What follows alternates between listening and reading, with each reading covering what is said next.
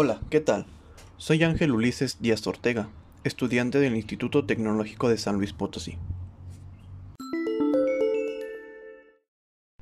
Para empezar con este podcast, sabemos que la bioética es la rama de la ética dedicada a promover los principios para la conducta más apropiada del ser humano con respecto a la vida, tanto de la vida humana como el resto de los seres vivos. En 1979, los bioeticistas Tom Beauchamp y James Rankin Childress definieron los cuatro principios de la bioética, respeto a la autonomía, no maleficencia, beneficencia y justicia. Ha quedado registro de la inobservancia de estos principios a lo largo de la historia. Uno de los ejemplos que podemos dar es el holocausto.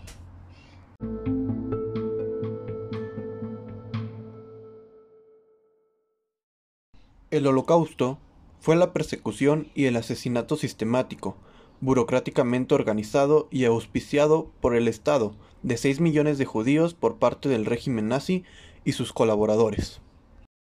En 1933, la población de judíos en Europa sumaba más de 9 millones. La mayoría de los judíos europeos vivían en los países que la Alemania nazi ocuparía o sobre los que ejercería influencia durante la Segunda Guerra Mundial. Los nazis consideraban que los judíos eran el mayor peligro para Alemania. La ideología antisemita nazi debe entenderse en un contexto más amplio, de, siglos de hostilidad hacia los judíos, racismo y nacionalismo moderno. Los judíos en Europa han sido discriminados y perseguidos por cientos de años, a menudo por cuestiones religiosas. Así es como fueron considerados responsables de la muerte de Cristo. En 1918, Alemania perdió la Primera Guerra Mundial, y los extremistas de derecha culparon a los judíos por la deuda generada en la guerra. Existe la leyenda de la puñalada por la espalda, que respalda esta ideología y que muchos creyeron, incluyendo el mismo Hitler. Los judíos fueron las principales víctimas del racismo nazi, pero también hubo otras víctimas. Las autoridades alemanas también atacaron a otros grupos debido a lo que percibían como su inferioridad racial y biológica. Estos incluyeron a los rumanís, que eran los gitanos, las personas con discapacidades y a otros como polacos, civiles soviéticos y negros. Las autoridades alemanas persiguieron a otros grupos por razones políticas, ideológicas y conductuales. Entre ellos podemos encontrar los comunistas, socialistas, testigos de Jehová y homosexuales. Para concentrar y vigilar a la población judía, así como facilitar la posterior deportación de los judíos, durante los años de la guerra, los alemanes y sus colaboradores crearon guetos, campos de tránsito y campos de trabajos forzados para los judíos. Las autoridades alemanas establecieron también numerosos campos de trabajos forzados, tanto en el denominado Grand Reich alemán como en territorios ocupados por los alemanes, para personas no judías a quienes los alemanes buscaban explotar laboralmente. Entre 1941 y 1944, las autoridades alemanas nazis deportaron a millones de judíos de Alemania, de los territorios ocupados y de los países de muchos de sus aliados del eje a los guetos y a los centros de exterminio, también llamados campos de exterminio, donde fueron asesinados en cámaras de gas diseñadas especialmente para ese fin. A medida que las fuerzas aliadas avanzaban por Europa en una serie de ofensivas contra Alemania, empezaron a encontrar y a liberar a los prisioneros de los campos de concentración, así como a los prisioneros que iban en camino a marchas forzadas desde un campo hacia otro. Las marchas continuaron hasta el 7 de mayo de 1945, fecha en que las Fuerzas Armadas alemanas se rindieron.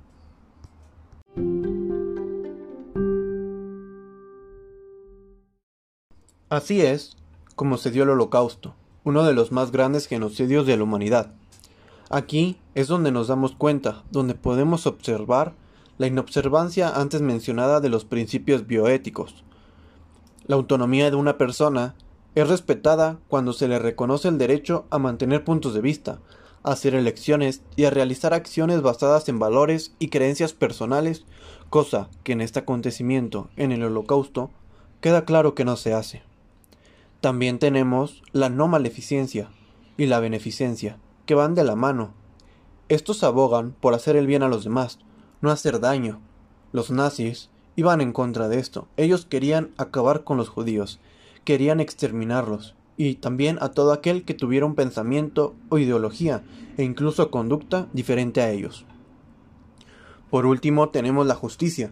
Beauchamp y Childress entienden que la justicia es el tratamiento equitativo y apropiado a la luz de lo que es debido a una persona. En el holocausto, las injusticias eran grandísimas. Por el simple hecho de ser diferente, te merecías menos, eras menos, y eras tratado diferente a los demás. Se podría decir que solo por eso merecías la muerte. Nos damos cuenta de la importancia de estos principios bioéticos y cómo el no aplicarlos puede llevar a eventos como estos. Hoy en día hay más conciencia social y también organizaciones que se encargan de que estos principios se cumplan. Es muy difícil que eventos como estos se vuelvan, vuelvan a ocurrir. Sin embargo, siguen existiendo personas con distintos pensamientos, distinta perspectiva de lo que es ético o no, de lo que es moral, de lo que, de lo que es moral o no, de lo que está bien o no. Por eso es importante que se haga hincapié en estos principios y su importancia para que aquellas personas a las que no les queda claro se den cuenta de que qué es lo que puede pasar, a dónde puede llegar si estos principios no se siguen.